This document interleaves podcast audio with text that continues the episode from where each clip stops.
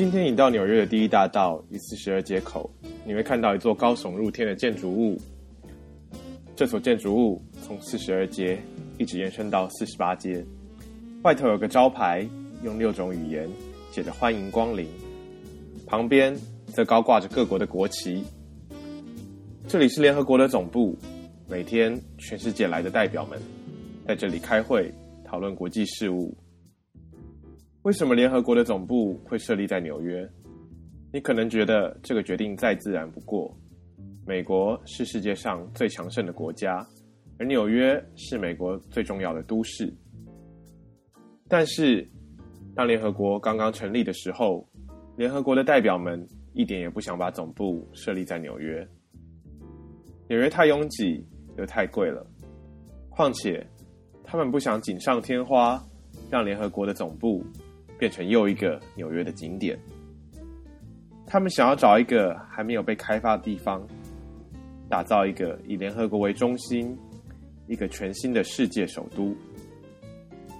既然如此，为什么联合国最后还是落脚于纽约？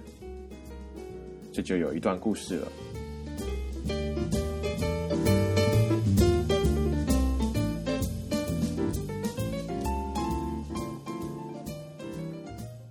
一九四五年，第二次世界大战快要结束的时候，在美国总统罗斯福的倡导下，成立了联合国。成立一开始碰到的问题就是，那联合国的总部要设立在哪里？当时联合国内有两种声音，一派认为应该设立在欧洲，另一派则反对，因为当时多数的欧洲城市都经历战火的摧残。还需要一段时间复原。再说，他们认为联合国代表了一个新的理想。如果欧洲代表的是旧的势力，那么联合国应该设立在一个新的世界，那就是美国。支持欧洲的包括了英国、法国和荷兰；支持美国的则包括了中国、苏联、伊朗、捷克、澳洲。还有墨西哥、智利和西班牙等等。投票的时候，美国为了表示中立，选择了弃权，但最后还是赢得了压倒性的胜利。但是，要选择美国的哪个城市，联合国的代表们没有结论。消息一出，美国各大小城市的市长全都兴奋了起来，因为他们看到了一个机会，他们想象。自己可以成为联合国的总部，成为所谓的世界首都。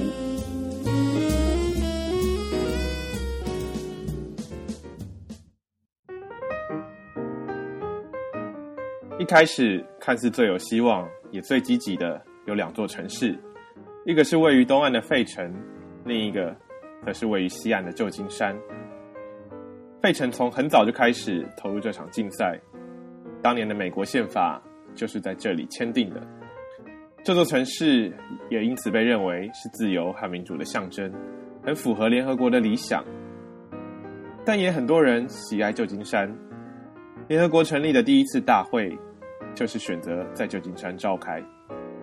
当时旧金山市的市长抓住了这个机会，希望让联合国就地生根，再也不要离开。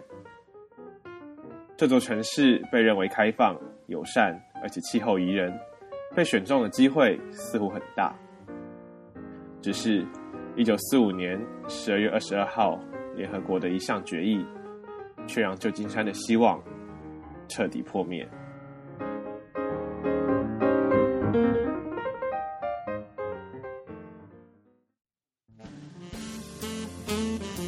当时，联合国在伦敦召开第二次的大会，会议之中又一次对总部的地点。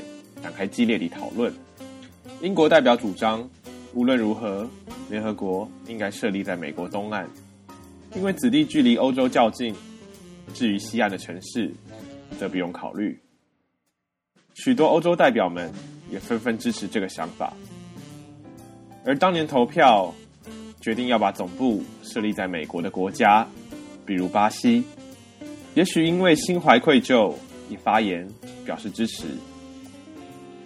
最后，代表们决定投票，正式通过这个决议。其实，他们投了四次票。投第一次票是为了决定要不要为这整件事情而投票，第二次投票则决定要不要为了把西岸排除在外而投票。接下来才终于进入主题。第三次的投票，他们正式决定把所有西岸的城市排除在外。第四次投票则决定把总部设立在密西西比河以东。当消息传出。旧金山市的市长正坐在机场之内，准备返回美国。他刚刚花了一个月的时间待在伦敦，想要说服联合国的代表。当他听到这个消息，心里气愤难平。他对记者说。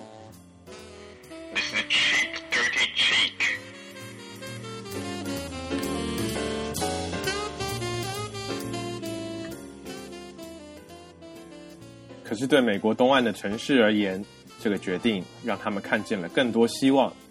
于是，新一波的宣传竞赛又开始了。联合国方面则对总部地点有了更具体的想象，他们想要找一个距离大都市不远不近的郊区。联合国因此派出了代表团到各地考察。一开始，他们看上距离波士顿不到一个小时车程，一个叫做康寇的小镇。这个小镇历史悠久，是美国独立战争的爆发地。这个小镇还出了许多著名的文学家，譬如写了《湖滨散记》的梭罗，还有诗人爱默生。考察团也对波士顿深厚的文化和学术传统充满兴趣。但康寇居民可不这么想，他们对于联合国要落脚于当地的想法一点也不开心。他们认为。几千人的联合国组织一旦进驻，这个小镇就再也回不去原本宁静的氛围，原本的文化传统也会永远地被改变。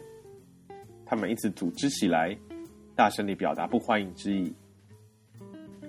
联合国代表只好摸摸鼻子，把康库尔排除在选项之外。接着，他们往南转向纽约市的郊区。在纽约北方的 Westchester，他们遇到了类似的抗拒。当地居民想要知道，联合国进驻之后，会对小镇的教育和财政造成什么样的问题？谁来提供警力？他们又会不会变成一个孤立的特区？当时的另一个选项是纽约的法拉盛，只是联合国的代表嫌这个地方交通不方便，最重要的是。风景不好，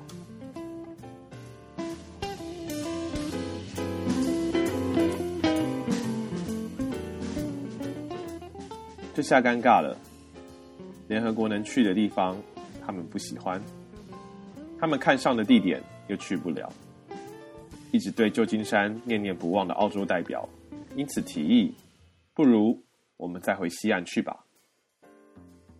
这时，美国的超级富豪。卖石油赚大钱的洛克菲勒家族出现了。出身纽约的洛克菲勒家族希望把联合国总部留在自己的故乡。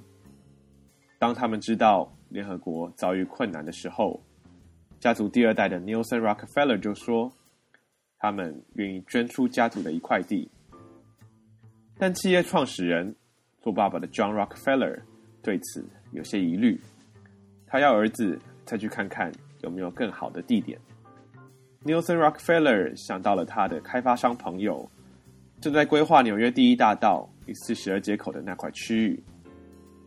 他的朋友也非常期盼联合国的进驻能够带来都市的发展，只是这块地的地价高达八百五十万美金，远远超出联合国的预算。John Rockefeller 听了，二话不说，掏腰包。买下了这块地，从此，联合国就成为纽约新的地标。